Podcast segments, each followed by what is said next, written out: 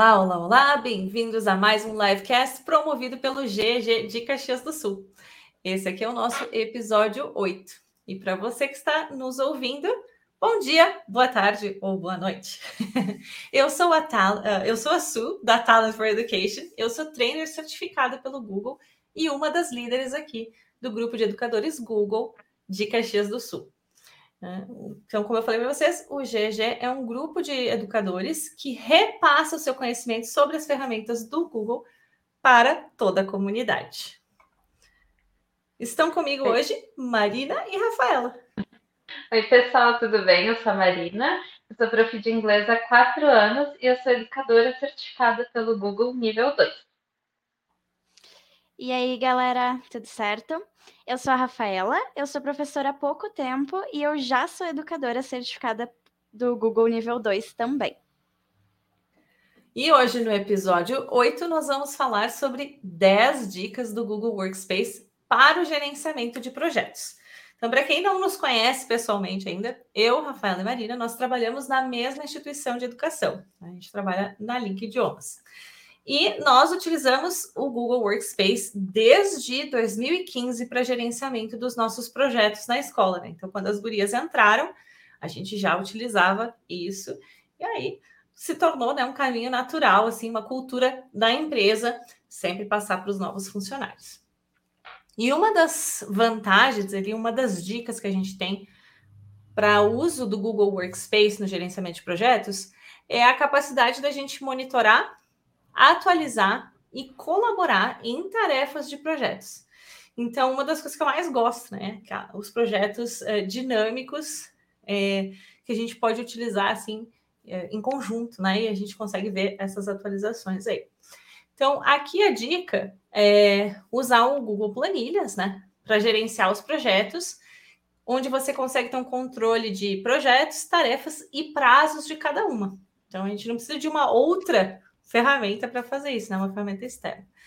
E é, é, todos os membros da equipe pra, com os quais você compartilhar essa planilha podem informar o progresso e mantê-la sempre atualizada, assim como verificar o status de alguma coisa.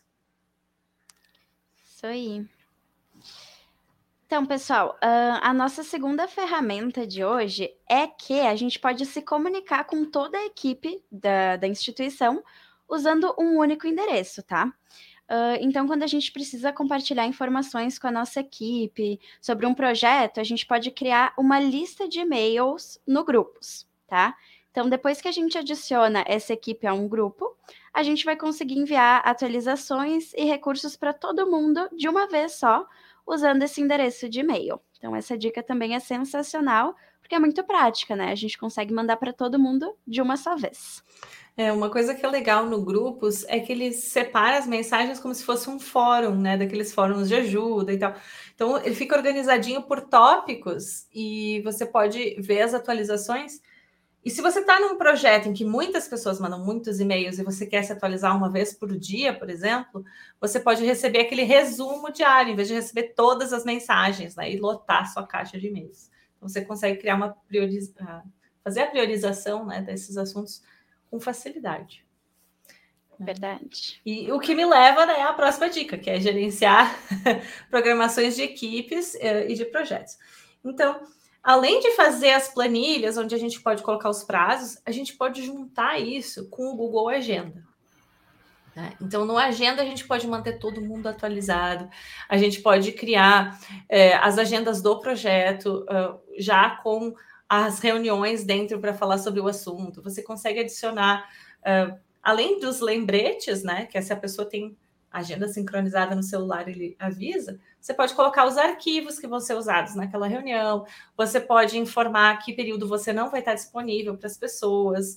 Então, eu acho que fica bem interessante para usar, inclusive no ambiente é, profissional do Workspace, não nas contas gratuitas você consegue abrir uh, slots, né, ou espaços na sua agenda para que as outras pessoas selecionem o melhor horário para elas. Isso, isso, é muito legal também para atendimentos.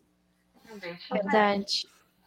Uma outra coisa que eu acho legal também sobre os lembretes do Agenda, né, é que a gente consegue programar para quanto tempo antes do evento a gente quer receber o lembrete, né? 10 minutos, 15 minutos, meia hora.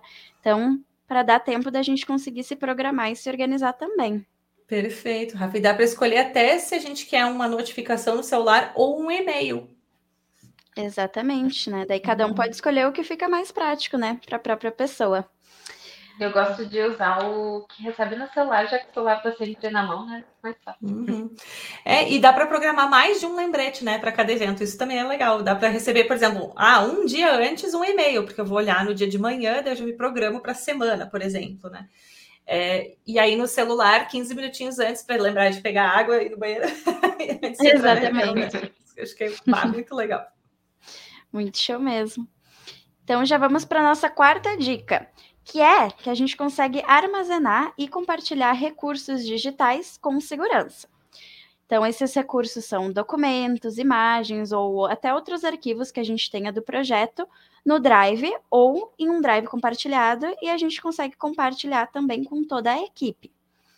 Então, os controles de acesso e compartilhamento do Drive deixam o trabalho muito mais simples, né? Muito mais prático e seguro porque as alterações também que a gente faz são sincronizadas com a nuvem. Então, todo mundo que for entrar na, naquele arquivo, naquele documento, vai conseguir ver o conteúdo atualizado. Ah, isso é muito bom para trabalhar em projetos com algumas pessoas, né? Eu também trabalho com edição de materiais didáticos, então a gente consegue, inclusive, marcar, né, como sugestões as nossas alterações para que todo mundo veja o que foi alterado antes de aceitar aquela alteração, né? Então, quando você está fazendo a revisão de um texto, você tem o texto original e aí você tem o texto alterado. Se eu só for lá e apagar, né, todo mundo perde aquilo. Mas se eu usar sugerir alterações, eu consigo ainda ver o que está sendo excluído e o que está sendo incluído. E aí a gente pode tomar uma decisão em grupo, né, sobre aquilo. Eu acho importantíssimo. Né? E para professor, no contexto de sala de aula ali, Poxa, gente, correção de TCC, né? Faz a sugestão ali para o aluno, o aluno que pode incorporar ou não aquela sugestão. Acho fantástico. E prático.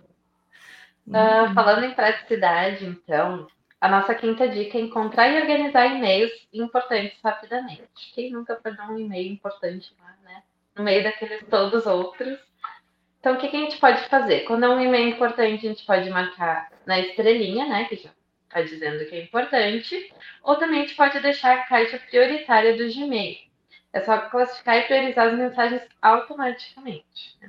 A gente também tem os filtros e marcadores, que a gente pode, inclusive, nomear os marcadores. Por exemplo, ah, é importante, é sobre aula, é algo do professor. Eu acho que, eu acho que isso facilita muito para a gente encontrar tudo que a gente precisa dentro do e-mail, porque, querendo ou não, às vezes vem bastante e-mail, né? Às vezes de coisas de propaganda, enfim, a gente acaba perdendo uhum. as coisas importantes. É. Uma coisa que eu gosto de fazer no meu, na minha caixa de e-mails é colocar sempre os não lidos primeiro. Então, dentro daqueles não lidos, eu leio os que eu vejo que são prioridade, né? E eles já passam daí para os lidos, né? Depois que já estão resolvidos. E aí aquilo acaba se tornando uma prioridade, os que eu não li ainda, né? Por mais que eles não fossem os primeiros.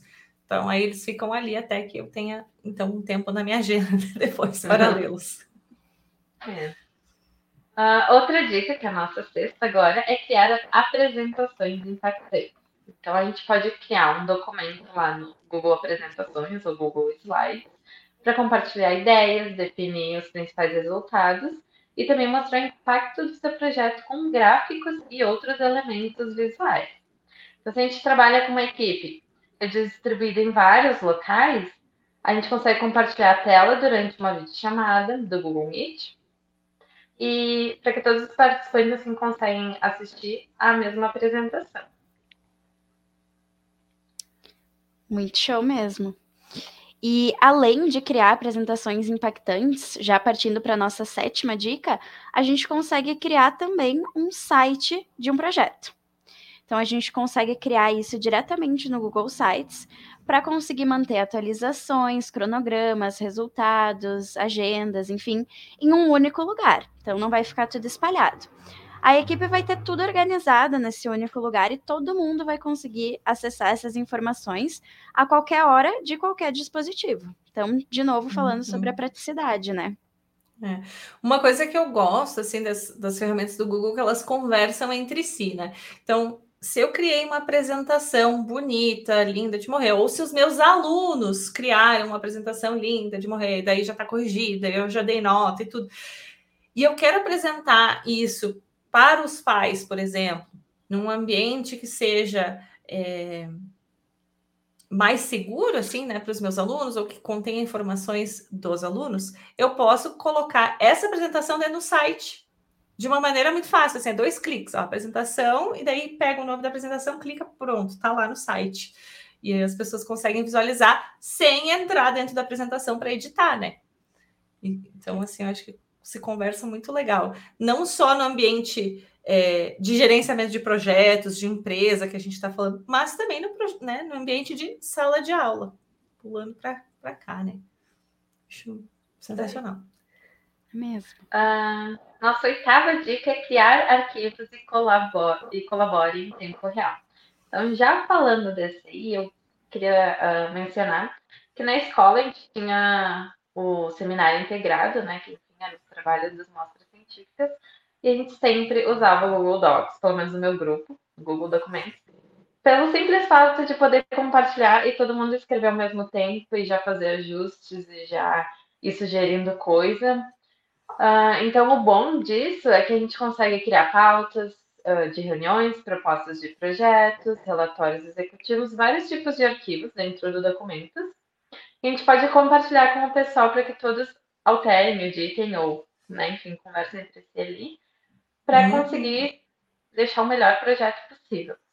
É. é legal nos comentários também, Marina, que tu falou, que dá para a gente usar o arroba, né, e marcar a pessoa direto, assim, com o endereço de e-mail dela. Então a gente sabe que aquela pessoa ficou re responsável por aquele item, por exemplo, né, ou é responsável por resolver aquele comentário. Isso facilita muito, né? Facilita muito mesmo. Uh, até quando, por exemplo, ali que você deu uh, o exemplo da escola, né, Marina? Quando a gente vai terminar o trabalho em casa e a gente não consegue se encontrar, não consegue estar o grupo inteiro para editar o documento, cada um pode ir alterando, né, nos horários que consegue. Vai ficando ali todas as atualizações, todos os arquivos uh, atualizados, com as informações certinhas, né? Então facilita bastante mesmo. É, é. E eu lembro que eu, quando eu fazia trabalho assim, com meu grupo, tinha um colega que ele tinha o costume de ter alguns erros ali de escrita, então eu sempre ia atrás fazendo rastro assim, e com, corrigindo já as palavrinhas. Aí já ia ficando tudo pronto rapidinho. Uhum. Não precisava mandar de volta para alguém corrigir, para depois entregar, né? Então vocês já conseguiam fazer isso ao mesmo tempo. Isso é muito bom. Muito bom. Né? Exatamente. E, e, agora acho que dá para fazer até chamada do, do, do vídeo chamada de dentro do documento, não dá? De dentro do documento? Sim, agora. Uhum. É, então, uh, principalmente agora, né, na, nesses tempos de pandemia, a gente começou a usar muito mais na tecnologia e fazer reuniões online, essas coisas. Então, a gente vai partir para a nossa nona dica, que é fazer videochamadas com a equipe. Então, a gente consegue fazer as videochamadas no Google Meet com os integrantes que trabalham remotamente, de qualquer lugar, a qualquer horário também. E lembrando que a pessoa pode acessar de qualquer dispositivo que seja compatível com os requisitos de uso do Google Meet. Então, a equipe, além de poupar tempo uh, e dinheiro gasto com viagem, ainda vai ter todos os benefícios do contato visual, né? Como se fosse uma reunião cara a cara mesmo. Uhum. E essas integrações que eles uh, ainda atualizaram aí durante a pandemia, né? De, tipo, fazer a videochamada de dentro do Google Classroom, ou fazer a chamada, né? Google Sala de Aula em português, ou fazer a videochamada de dentro do Google Documentos. Isso aí eu acho que é, eles estão realmente escutando o que nós, usuários, precisamos, né? Porque à medida que a gente vai usando, a gente vai dizendo: ah, podia ter aqui alguma coisa, podia ser melhor. né? Eu podia marcar direto aquela pessoa aqui para resolver. E aí eles vão uh, sempre buscando mais, né? Nos agradar aqui. E é bem bom isso, porque eu lembro que quando eu criava umas atividades assim, para os alunos, eu ficava. E eu ia usar mesmo, e outra turma ficava, nossa, bem que eles podiam deixar copiar a mesma atividade. Uhum, foi uma das coisas que entrou no Google Sala de Aula, né? Você consegue postar de, em mais de uma turma ao mesmo tempo, porque antes você tinha que ir lá na outra turma, aí você tinha que ir lá reutilizar a postagem, achar a postagem que tinha feito para depois. E agora você consegue, de dentro da própria atividade, postar em várias turmas. Né? Essa, essa dica é bônus, tá? Não estava nas 10. É, não estava nas 10. Essa é bônus, é bônus. Uh, então, a nossa última dica, décima, é preparar a sua equipe para as reuniões. Então, a gente consegue deixar os, mem os membros da equipe verem os arquivos relevantes que precisam para a reunião, uh, ou para que eles saibam como contribuir. E a gente só precisa enviar um convite pelo Google Agenda, né? Google Calendar, e anexar, a gente pode anexar documento, planilha, apresentação, ou qualquer coisa que for útil ali para essa reunião. Aí já deixa os os membros ali informados e preparados né, uhum. que precisar. O Google Agenda faz integrações até com outros, é, né, outros, outras plataformas de reunião, né? Não só o Google Meet. Então ele integra com o Zoom e com outras ali. E dessa mesma forma você pode simplesmente inserir o link da sua reunião, da sua plataforma favorita lá no Google Agenda para que as pessoas acessem no momento certo. Você pode compartilhar uma agenda com vários eventos, por exemplo. Então, funciona muito bem. Né? E tem uma coisa que a gente não mencionou aqui nas 10, mas que a gente usou durante um bom tempo. Não sei se vocês vão lembrar, Gurias, mas é o Google Keep. Que a gente fazia os lembretes e, e sincronizava. E, e, o Google Keep, para quem não sabe, parece aquelas notas adesivas. Então a gente tem, pode instalar no, no celular e ele pode ficar também é, na tela inicial do seu celular. Aí fica aquele lembrete, aquele, aquela nota adesiva assim, na sua cara, no celular. Aí é muito bom. E, e, são listas de tarefas. Aí, à medida que você vai com, uh, completando, né? Vai marcando lá, ele dá, risca aquela tarefa, uhum. já foi uhum. feita. Então, ele se a Rafaela fez a tarefa, né? A Rafaela marcou lá, eu já recebo que está feito, não preciso fazer também. Então, Uhum. Não só a gente lembra, como na verdade a gente ainda usa para organizar as tarefas aqui da secretaria. Fica bem mais prático, é só ir dando o checkzinho quando a gente consegue fazer as coisas. Uhum, muito bom. Dá para fazer isso também, desculpa, Marina, cortei ele, mas dá para fazer isso também lá no Google Planilhas, por exemplo, se você tem um projeto maior e aí tem tarefas pequenininhas, você também pode usar essa função ali, né, do copiando a ideia do Google Keep, fazendo uma fórmula lá no Google Planilhas, e quando você completa a tarefa, ela dá uma riscadinha. Né? E ali do Google Keep também não é só esse dos marcadores, né? Tem outros tipos que a gente pode escolher ali, dá para escolher a cor, a gente personaliza. Uhum. É bem interessante. E aí estão as nossas dicas para os gerenciamentos de projetos ou de trabalhos com a sua turma, de trabalhos em grupo, né? E eu fico aqui o convite para vocês comentarem, então, uh, na plataforma que vocês estiverem ouvindo esse podcast, comentem, vocês podem mandar lá no nosso Anchor FM, você, vocês conseguem enviar mensagens de voz para gente, para ser incluídos no próximo podcast, ou comentários públicos aqui que a gente com certeza responde na próxima edição. Isso aí. Então tá. Right. Então, até a próxima live, galera. É. Encerramos o episódio número 8 da nossa livecast, que é o nosso podcast gravado ao vivo. Um abraço a todos os educadores. Até a próxima. Até a próxima.